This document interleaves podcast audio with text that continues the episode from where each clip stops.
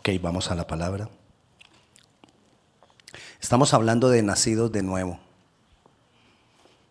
Amén. ¿Recuerdan?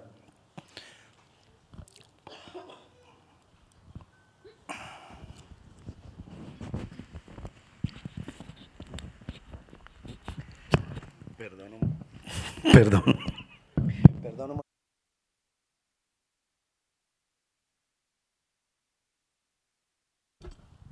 He estado hablando bastante, entonces ya se siente cansada la garganta.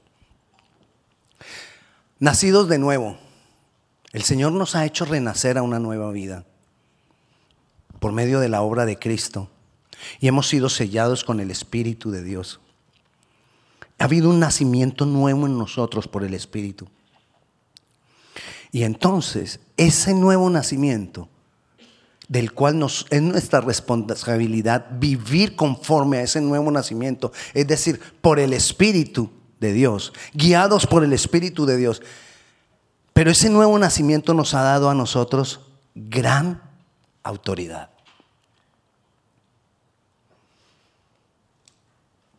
¿Cuántos dicen amén? El nuevo nacimiento nos da a nosotros gran autoridad. Eso es algo maravilloso, el que nosotros tenemos gran autoridad. Tenemos autoridad sobre la creación, tenemos autoridad sobre todo lo que Dios puso en nuestras manos cuando creó al ser humano. ¿Y qué puso en las manos del ser humano? Todo. Y nosotros tenemos autoridad porque Jesucristo ha venido a devolvernos la autoridad que el hombre y el ser humano perdimos por causa del pecado. Jesús ha venido a devolvernos esa autoridad. Y esa autoridad nosotros tenemos que vivirla. Pero hay algo importante de esa autoridad. Ya la tenemos. Es decisión de cada uno de nosotros si la ejercemos o no la ejercemos, o si la ejercemos mal. Pero Dios nos va a demandar si la ejercí mal, si no la ejercí, o también se va a sentir orgulloso si la ejercemos como debe ser. Vayamos a Mateo capítulo 16. Dice el versículo 16 a partir del versículo 15.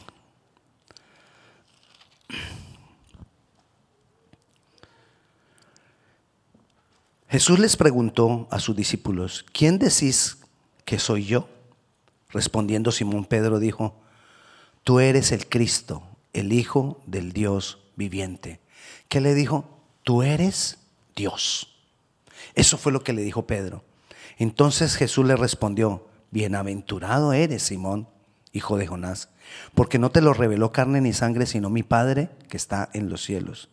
Y yo también te digo esto, que tú eres Pedro y sobre esta roca, sobre esta verdad, sobre esto que tú acabas de decir, edificaré mi iglesia.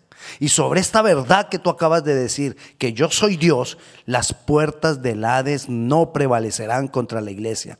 A ti te daré las llaves del reino de los cielos y todo lo que atares en la tierra será atado en los cielos y todo lo que desatares en la tierra será desatado en los cielos.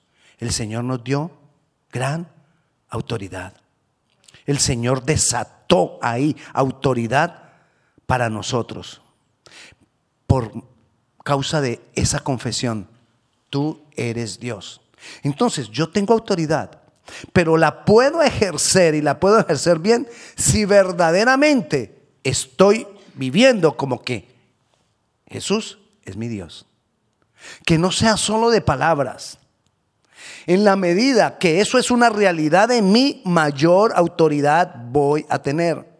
¿En qué consiste la autoridad espiritual? La autoridad espiritual consiste en que yo puedo llegar a un lugar y determinar que en ese lugar reina Jesucristo y cualquier otra cosa espiritual se tiene que ir.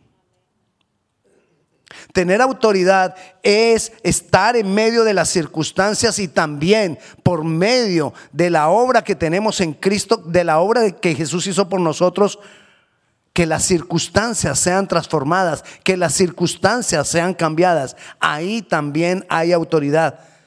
Pero ¿qué necesitamos nosotros? Que Él sea verdaderamente mi Dios. Pero ¿qué necesitamos nosotros? Conocer su voluntad para no estar insistiendo en lo que no es. La autoridad que Dios nos ha dado está en nosotros y podemos desalojar principados, potestades, podemos establecer territorios que sean para Dios, pueblos que sean separados para Dios. Nosotros tenemos la autoridad. Nosotros podemos hacer muchas cosas y le insisto, podemos hacer que circunstancias cambien a nuestro alrededor. Nosotros podemos construir o nosotros podemos destruir. Por eso necesitamos saber cómo ejercer esa autoridad en comunión con el Espíritu Santo de Dios. Porque yo puedo destruir lo que Dios no me ha llamado a destruir. O porque yo puedo construir lo que Dios no me ha llamado a construir. Entonces necesito comunión con el Espíritu de Dios para no errar, para dar en el blanco. Necesitamos. Ahí mismo Continuamos leyendo, vayamos al versículo 22. Dice, vemos a Pedro, ¿no? Recibió la revelación, tú eres Dios. Jesús le dijo, Pedro, esto no te lo reveló carne ni sangre, ni sino mi Padre que está en los cielos. Ya esto lo hemos visto varias veces. Y luego Pedro ya se volvió así como creído. yo tengo la unción del Espíritu Santo. Y Jesús les, les empezó a hablar de que era necesario que él fuera crucificado. Entonces Pedro lo llama a un lado y venga Jesús, no se deje matar. Usted no es necesario que muera. Cuando Dios había establecido que era necesario que Jesucristo muriera por todos nosotros. Pero Pedro no lo entendía. Entonces Pedro, tomándolo aparte, comenzó, a reconvenirle diciendo, Señor, ten compasión de ti, en ninguna manera esto te acontezca. Pero él volviéndose, dijo a Pedro, quítate delante de mí, Satanás. Me eres tropiezo porque no pones la mirada en las cosas de Dios, sino en las cosas de los hombres. Jesús estaba explicando que era necesario que Él padeciera, que Él muriera y que Él resucitara, y que eso iba a acontecer para que nosotros tuviéramos autoridad. Era necesario que eso aconteciera para que nosotros tuviéramos autoridad. Tenemos la autoridad porque Cristo padeció. Tenemos autoridad porque Cristo murió y resucitó. Tenemos autoridad porque Jesús está con nosotros. Pero Pedro le estaba diciendo a Jesús, no, no, no, no lo hagas. Porque no lo entendía. Entendamos esto nosotros.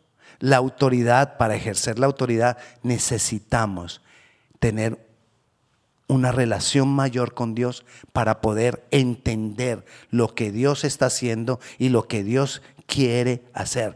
Pedro quería evitar algo que Dios ya lo tenía determinado hacer y eso que Pedro quería determinar, ese acto tenía su origen en el mismo diablo. Y Pedro no se daba cuenta. Entonces muchas veces nosotros podemos cometer errores por no tener una comunión permanente. Por causa de esa dualidad que tenía Pedro, y nos pasa a nosotros por momentos, sí tenemos unas revelaciones de Dios, pero por momentos tenemos como que la capacidad de tomar decisiones erradas, capacidad de tomar decisiones que nos puedan destruir. Entonces, en esa condición de Pedro muchas veces estamos nosotros. porque tenemos libre albedrío. El libre albedrío es que tenemos voluntad y que nosotros somos los que, tenemos, los que tenemos la decisión. Yo soy el que debo garantizar mi comunión con el Espíritu Santo para poder ejercer la autoridad que Cristo nos ha devuelto, nos ha entregado nuevamente a nosotros. Autoridad sobre todo.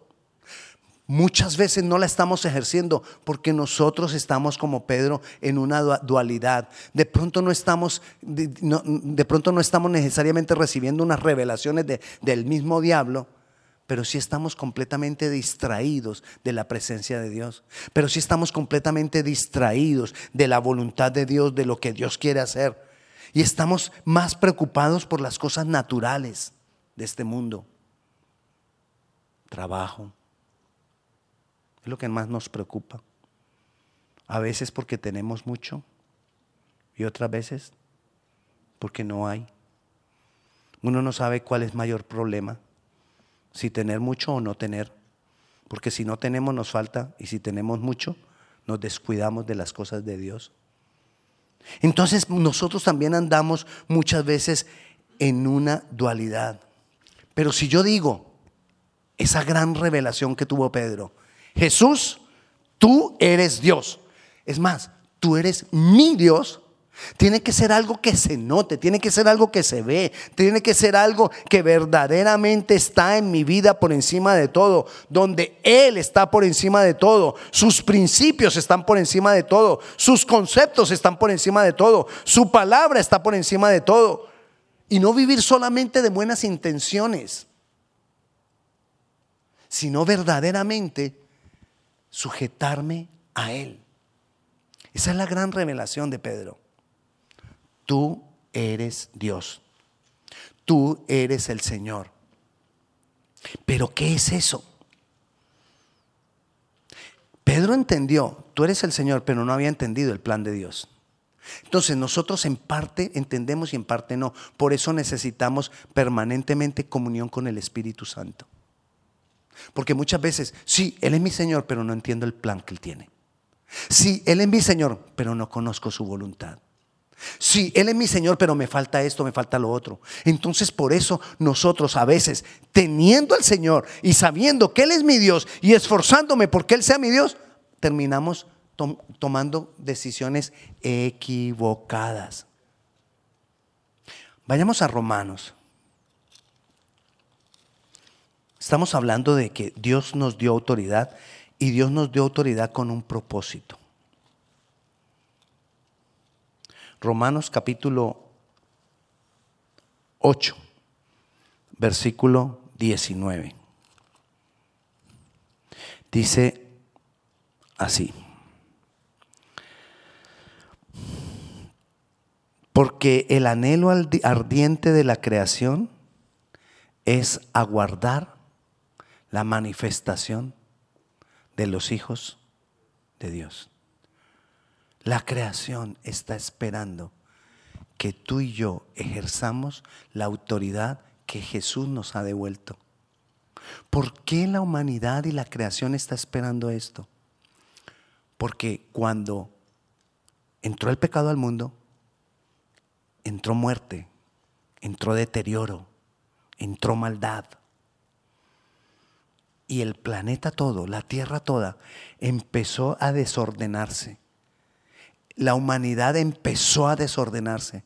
Y llevamos todos estos miles de años en un plan de desorden y de desorden y de desorden.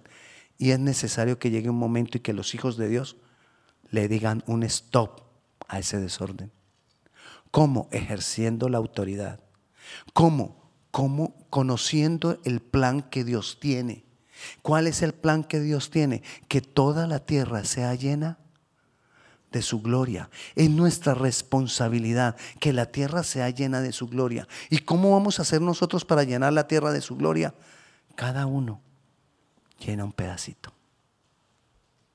Yo lleno el pedacito que me corresponde, tú tienes, tú llenas el pedacito que a ti te corresponde. Cada uno de nosotros llenamos el pedacito que nos corresponde, lo llenamos de la gloria de Dios. ¿Qué es llenar un pedacito de la gloria de Dios? Ejercer la autoridad de Dios, esa gran autoridad de la cual hemos sido capacitados, esa, esa autoridad que Jesús compró y nos ha delegado, delegado a nosotros con esa autoridad, hace que mi alrededor sea cambiado.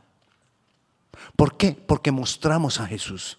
¿Por qué? Porque venimos y traemos la presencia de Jesús a ese sector donde estamos nosotros. La palabra del Señor dice que el Señor ha delimitado el lugar de nuestra habitación.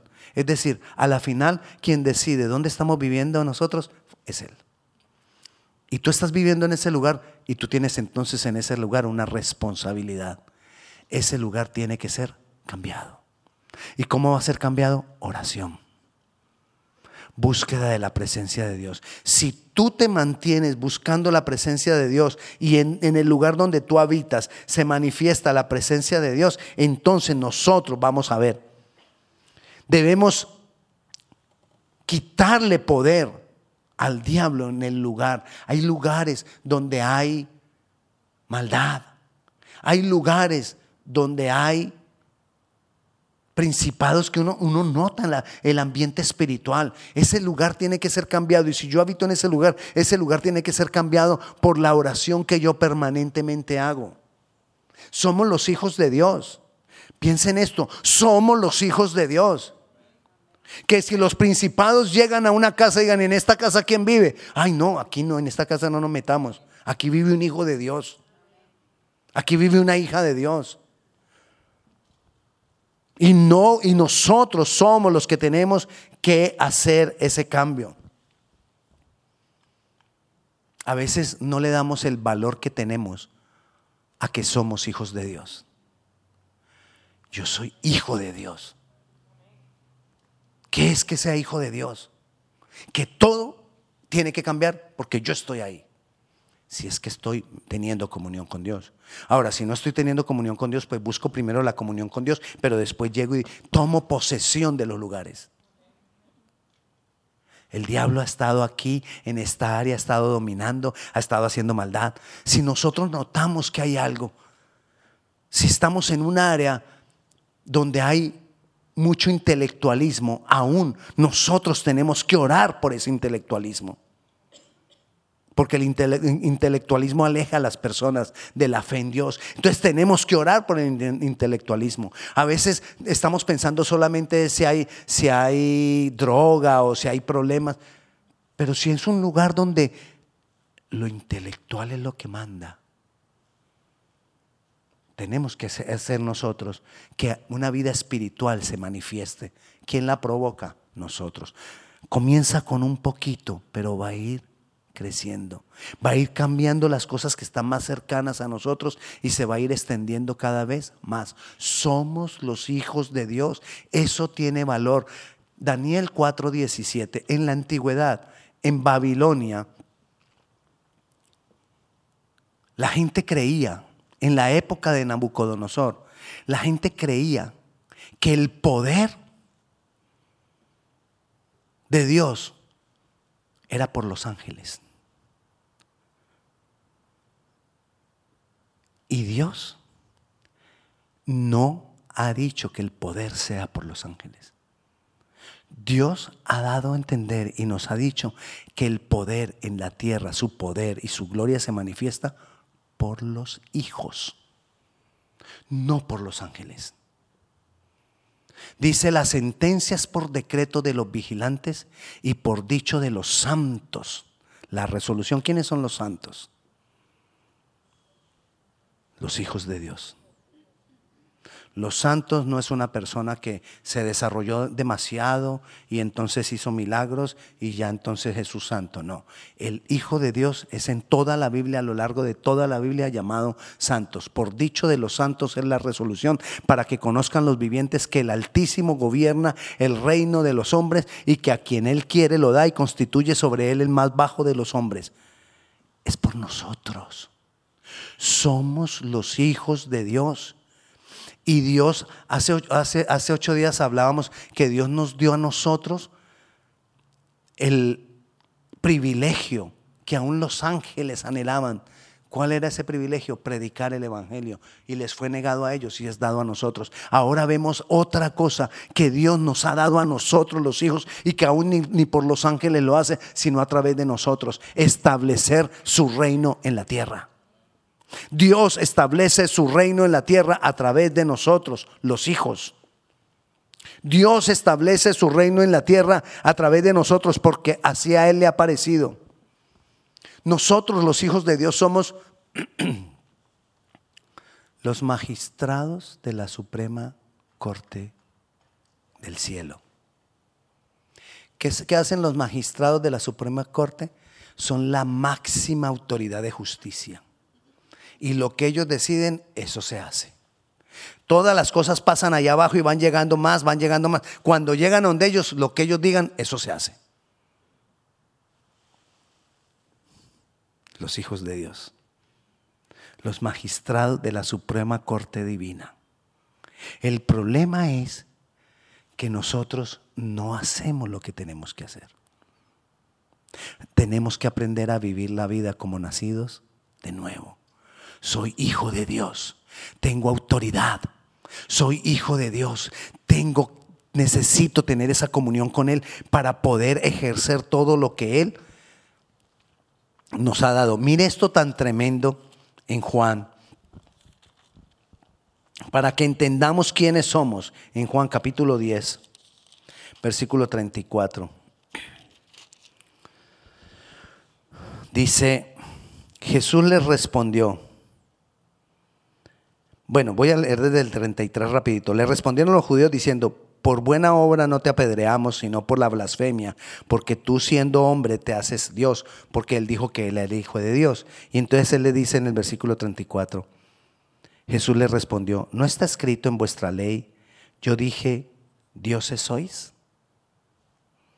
Si llamó dioses a aquellos a quienes vino la palabra de Dios, ¿Dios a quién llama dioses? Aquellos a los que le llega la palabra de Dios. Y la escritura no puede ser quebrantada. Al que el Padre santificó, ah bueno, está hasta, hasta el 35. ¿Cómo llama Dios a los que recibimos la palabra? dioses. ¿Por qué? Porque somos hijos de Él. Hijo de tigre, sale pintado. Es así. Nosotros tenemos gran autoridad, como si fuéramos dioses. Tenemos una herencia con Cristo, como si fuéramos dioses. Ahora, no la podemos ejercer en toda su dimensión mientras no tengamos comunión con el Espíritu Santo de Dios. Pero tenemos toda autoridad aquí en la tierra. Él nos ha dado toda autoridad aquí en la tierra. Y es nosotros podemos hacerlo. Una de las palabras de los significados de la palabra Elohim, que es la palabra que utilizaron ahí en Juan, para llamar a los que hemos recibido la palabra de Dios y que el mismo Dios nos llama así, es magistrado. Somos jueces. Los jueces juzgan para determinar cosas. Nosotros tendríamos la capacidad de determinar muchas cosas si no nos, em, nos, decimos nosotros en Colombia, nos embolatamos. Pero si no nos, ¿cómo se dirá? Si no nos distraemos en tantas cosas y nos centráramos en nuestra comunión con Él, en que Él es Dios y si Él es Dios, yo tengo autoridad. Y si yo tengo autoridad, voy a poder determinar que las cosas sean cambiadas, que las cosas sean transformadas. Si somos jueces, no un juez común, si estamos, estamos hablando de un juez, esa palabra Elohim es de un juez grande, Él es el más grande. Pero Él nos ha dado a nosotros el que nosotros podamos ejercer sus juicios. Nosotros somos como la, la parte ejecutiva de Dios. ¿Qué es la parte ejecutiva? Los que hacen, los que ejecutan. Nosotros somos los ejecutivos de Dios, los que hacemos, los que ejecutamos. Por eso la palabra dice, nosotros somos sus pies, somos sus manos, somos su boca. Porque Él ahora, ya Jesús subió y Él nos ha dejado el Espíritu Santo. Él es Espíritu. Y si Él necesita manifestarse en lo natural, ¿qué cuerpo usa? Nosotros. Por eso somos su cuerpo. Nosotros tenemos que entender el concepto y el, significado de todas estas palabras. Somos su cuerpo. Tenemos autoridad.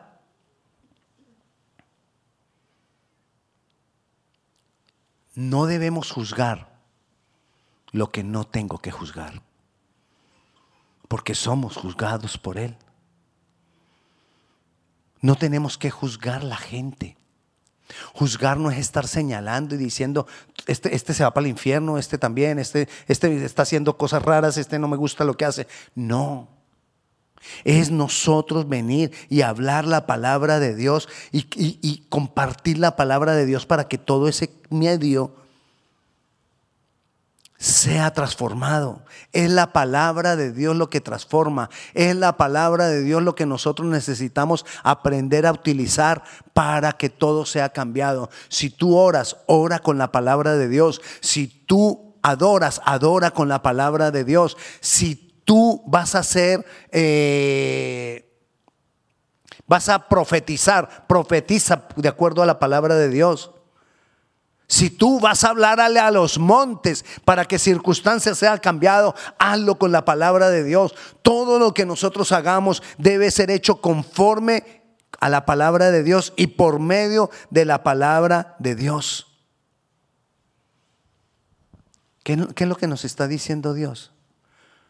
Ustedes son dioses, pero no te puedes creer Dios.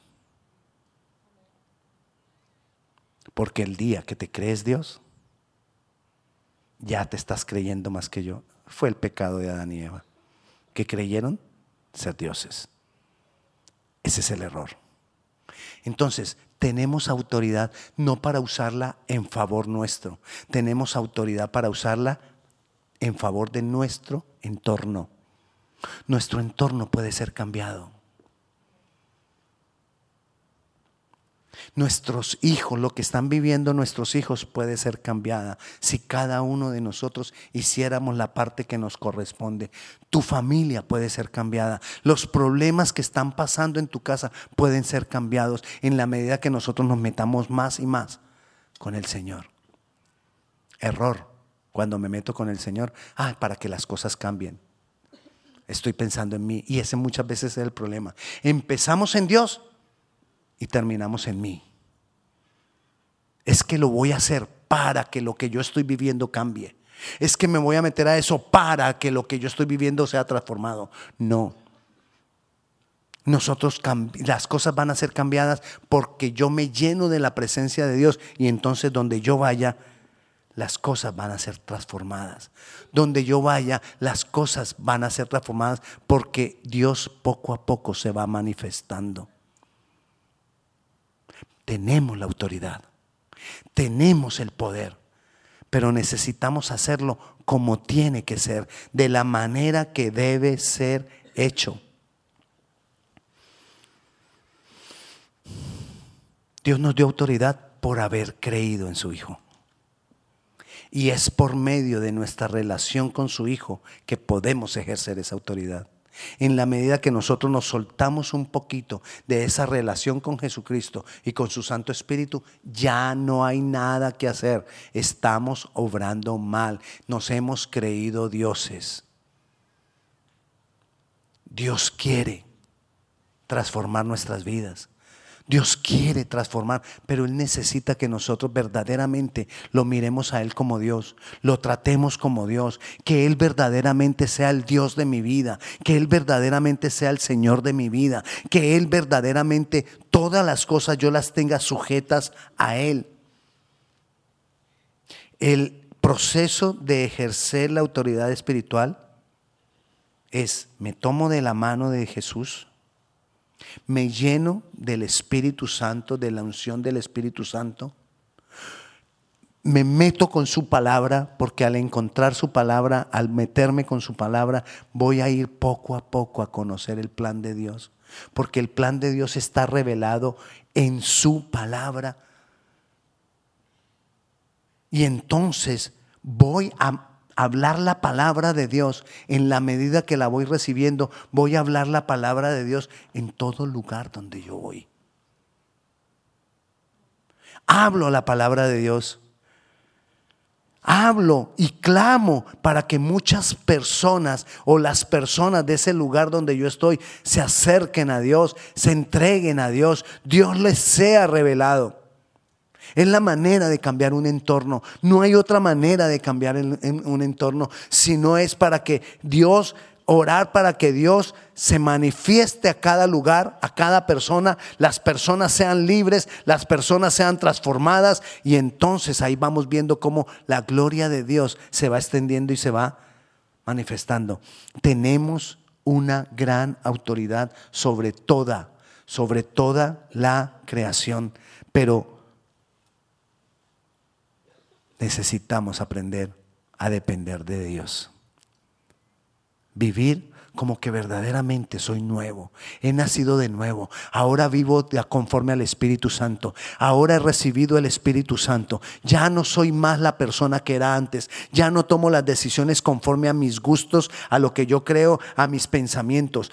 De ahora en adelante voy a ir a consultar qué dice la palabra. Voy a buscar qué dice la palabra. Porque Jesús, que me lo muestra la palabra, es el que me da la revelación de lo que Él quiere. Y Dios nos habla a través de la palabra. En los últimos meses y en los últimos días hemos estado hablando de la palabra, la palabra, la palabra. Porque si no tenemos la palabra de Dios, no tenemos nada. Porque si no es por medio de la palabra de Dios, es más, somos cristianos porque la palabra de Dios fue revelada a nosotros. Tenemos el Espíritu Santo aquí, somos sellados con el Espíritu Santo porque oímos la palabra y creímos el Evangelio. Entonces somos sellados con el Espíritu Santo. La misma palabra lo dice. Todo lo que nosotros podemos tener un respiro en situaciones difíciles que están viviendo o que estemos viviendo es metámonos con la palabra, metámonos a tener relación con Dios, metámonos a tener intimidad con Dios. Pruébalo. Métete con Dios y su palabra y vas a ver cómo muchas cosas empiezan a ser transformadas. Dios quiere una nueva vida para nosotros. Dios quiere una nueva vida en el medio del lugar donde nosotros habitamos. Dios quiere transformarlo todo. Y cuenta con nosotros. Cuenta contigo en el lugar donde tú estás. El Espíritu del Señor cuenta con nosotros. Dios quiere hacer cosas grandes y maravillosas. Caminar en lo espiritual no es volverse a uno una persona inalcanzable para los demás. Caminar en lo espiritual no es volverse raro, místico. Caminar en lo espiritual es tener comunión con Dios y que las demás personas puedan disfrutar de la comunión que nosotros tenemos con Dios. Que las demás personas puedan hablar contigo y recibir de la paz que Dios da, porque tú eres el medio de esa paz. Que las personas puedan hablar contigo y encontrar tranquilidad, porque Dios está ahí y Dios produce esa tranquilidad y esa paz. Eso es ser espiritual. Que la presencia de Dios se sienta donde tú estás. Que cuando tú llegas a un lugar, las personas puedan sentir esa paz. Y no al contrario. Ay, llegó. Se dañó esto. No. Podemos manifestar a Dios en amor. Podemos manifestar a Dios preocupándonos por las necesidades de otro. ¿Cómo estás? Y que en ese cómo estás la persona pueda sentir que hay un sincero deseo de, de darte soporte en oración, de saber cómo estás. Dios quiere usarnos para transformarlo todo. Y tú puedes ser usado por Dios. Solo necesitamos buscarle a Él, entregarnos en sus manos, buscar su presencia, derramar nuestra alma delante de su presencia. Obviamente requiere tiempo, sacar tiempo para estar con Él, sacar tiempo para llenarse de Él. Dios te está buscando porque Él está buscando. Él es como, como, como alguien que está con su jarra ahí y Él está buscando a quien lleno. Quiero llenar otro. Quiero llenar a alguien más. Quiero llenar a otra persona. Y solo con que nosotros nos pongamos ahí, Él va a empezar a derramar de su agua. Va a empezar a derramar de su Santo Espíritu. Solo necesitamos querer y estar ahí en su presencia. Al principio no es fácil. Al principio se tarda, pero poco a poco Dios nos va llenando. Dios quiere darte más y más de Él. Dios quiere usarte más y más. Dios quiere manifestar en tu vida más y más transformación, más y más cambio. Hay cosas que todavía no entendemos. Hay cosas, hay cosas de las cuales sencillamente tenemos que es buscarlo a Él y Él va a hacer la obra.